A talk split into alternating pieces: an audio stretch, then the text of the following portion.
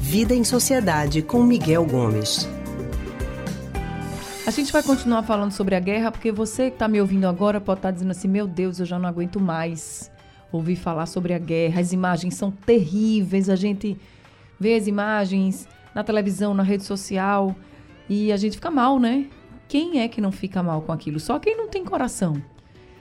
Então, é, a gente vai falar agora com Miguel Gomes, que é historiador, psicólogo e psicanalista do Centro de Pesquisa em Psicanálise e Linguagem, CPPL, sobre essa hiperconectividade que a gente está tendo né, nesses tempos atuais e o quanto isso pode nos fazer mal.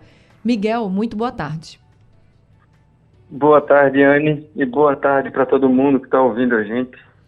Miguel, a gente sabe que é importante que as pessoas saibam o que está acontecendo, até porque a gente precisa que o mundo inteiro se una né, contra o que está acontecendo lá em Israel, na faixa de Gaza.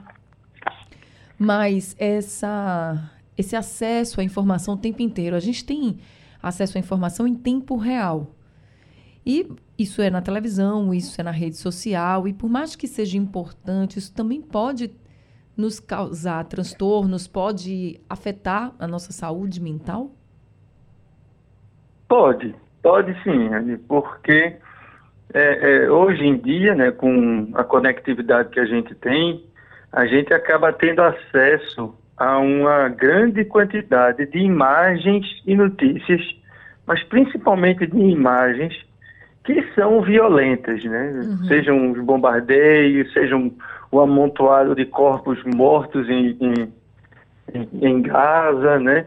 É, seja o pessoal correndo, fugindo de algum terrorismo.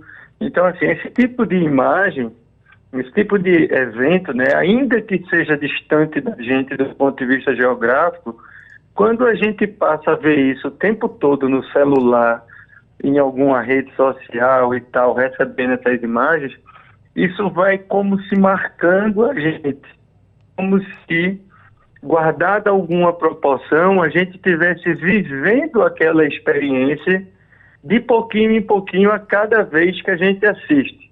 Então, isso pode levar a gente a desenvolver mecanismos, né?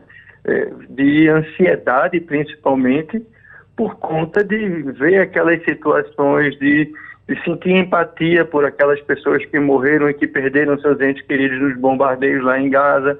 Então, tudo isso pode provocar uma reação na gente aqui, distante, uhum. que não tem nada a ver com o que está acontecendo, né? nada a ver no sentido, no, no, meu caso, por exemplo, eu não tenho nenhum familiar por lá, uhum. quem tem gente conhecida por lá, isso se torna evidentemente ainda mais intenso, mas a de, de vídeos e de informação é tão grande que é como se isso fosse um trauma acumulativo. Claro. A gente de tanto ver vai desenvolvendo uma certa reação pós-traumática em relação a isso, que pode deixar consequências a mais, vamos dizer assim, é, é, é, comum delas, a ansiedade. A gente começa a ficar ansioso ao ver essas cenas, porque não só se imagina lá, mas imagina se isso não pode se estender, não pode chegar aqui, que, enfim, a gente não sabe onde isso pode chegar, e, e acesso contínuo a esse tipo de imagem pode gerar esse tipo de preocupação e de ansiedade.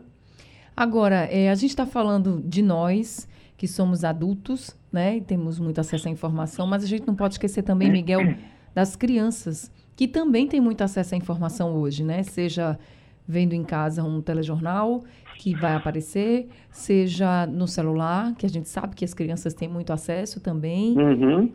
E elas também ficam impressionadas. Então, se a gente, que é adulto, que tem uma certa maturidade, a gente fica impressionado, imagina uma criança. Então, eu queria que você falasse um pouco sobre os efeitos nas crianças. Como é que os pais devem fazer? Não, não devem deixar ver? Ou é importante que veja, mas nem, nem sempre? Enfim. É, é, realmente, né? Se as crianças estão com acesso livre ao celular e entram em contato com esse tipo de imagem, é muito mais preocupante para elas, né? Uhum. Porque as crianças têm um, um, menos recursos psíquicos para lidar com essas situações. E neste caso específico de Gaza, a gente tem visto continuamente cenas de crianças assassinadas uhum. pelos relentos dos bombardeios. Então, isso para a criança leva a uma identificação aquelas crianças mortas que pode ser muito maléfico. É, a única forma que a gente tem de impedir que as crianças tenham acesso a esse tipo de informação é a gente impedir as crianças de ter acesso a essas redes, né, que publicam esse tipo de, de conteúdo. Uma criança não pode ter um acesso livre ao celular, isso independente de a gente estar vivendo esse momento de guerra. Isso precisa ser mediado por um adulto. Agora, em relação especificamente à guerra, é preciso, porque é possível que as crianças vejam as notícias, escutem as conversas sobre guerra, independente de qualquer coisa, então é preciso que os adultos conversem com as crianças sobre isso. Né? Então é preciso sempre conversar com as crianças. É claro que a gente vai usar uma linguagem, na medida do possível, compatível com a idade da criança, para que ela possa entender. Não precisa dizer é, tantos detalhes, né? É, a gente não precisa dizer detalhes é, de violência, nem imagens e tal, mas a gente precisa contextualizar o que está acontecendo para que ela sinta que a percepção que o que ela está escutando de conversa por aí faz sentido. Não é uma coisa que ela está criando na cabeça dela e que está todo mundo mentindo, dizendo que não está acontecendo. Uhum. Então a gente tem que reconhecer que tem uma guerra, precisa explicar para a criança da forma possível como essa guerra está acontecendo, quem envolve, qual a distância que tem da gente aqui, para que ela perceba que a percepção dela de estar tá vendo uma guerra em alguma situação não seja um delírio da cabeça dela, seja algo realmente real que ela está vendo. Agora, a gente precisa evitar a, mostrar as imagens de violência que, infelizmente, a gente tem visto lá nesse episódio agora. É verdade. E que se é, a gente tem que pensar assim, se é dolorido para a gente que é adulto, imagina uhum. né, na cabecinha da criança o quanto ela vai ficar impressionada com aquilo, vai crescer pensando naquilo. Então é muito pois é, difícil. é, ainda mais porque nesse, nesse momento da guerra a gente tem uma morte muito grande de crianças, é né? São quase mil crianças que já foram mortas nos bombardeios lá em Gaza, porque a população de Gaza é majoritariamente jovem, então tem muita criança, muito adolescente. Então a gente precisa proteger as crianças dessas imagens. Tá certo. Miguel Gomes, esse é um assunto muito difícil para todos nós, né? mas muito obrigada por conversar com a gente, viu?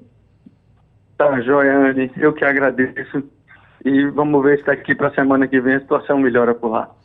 Ah, a gente tem que torcer e rezar muito. Obrigada, Miguel. Boa tarde para você, boa semana.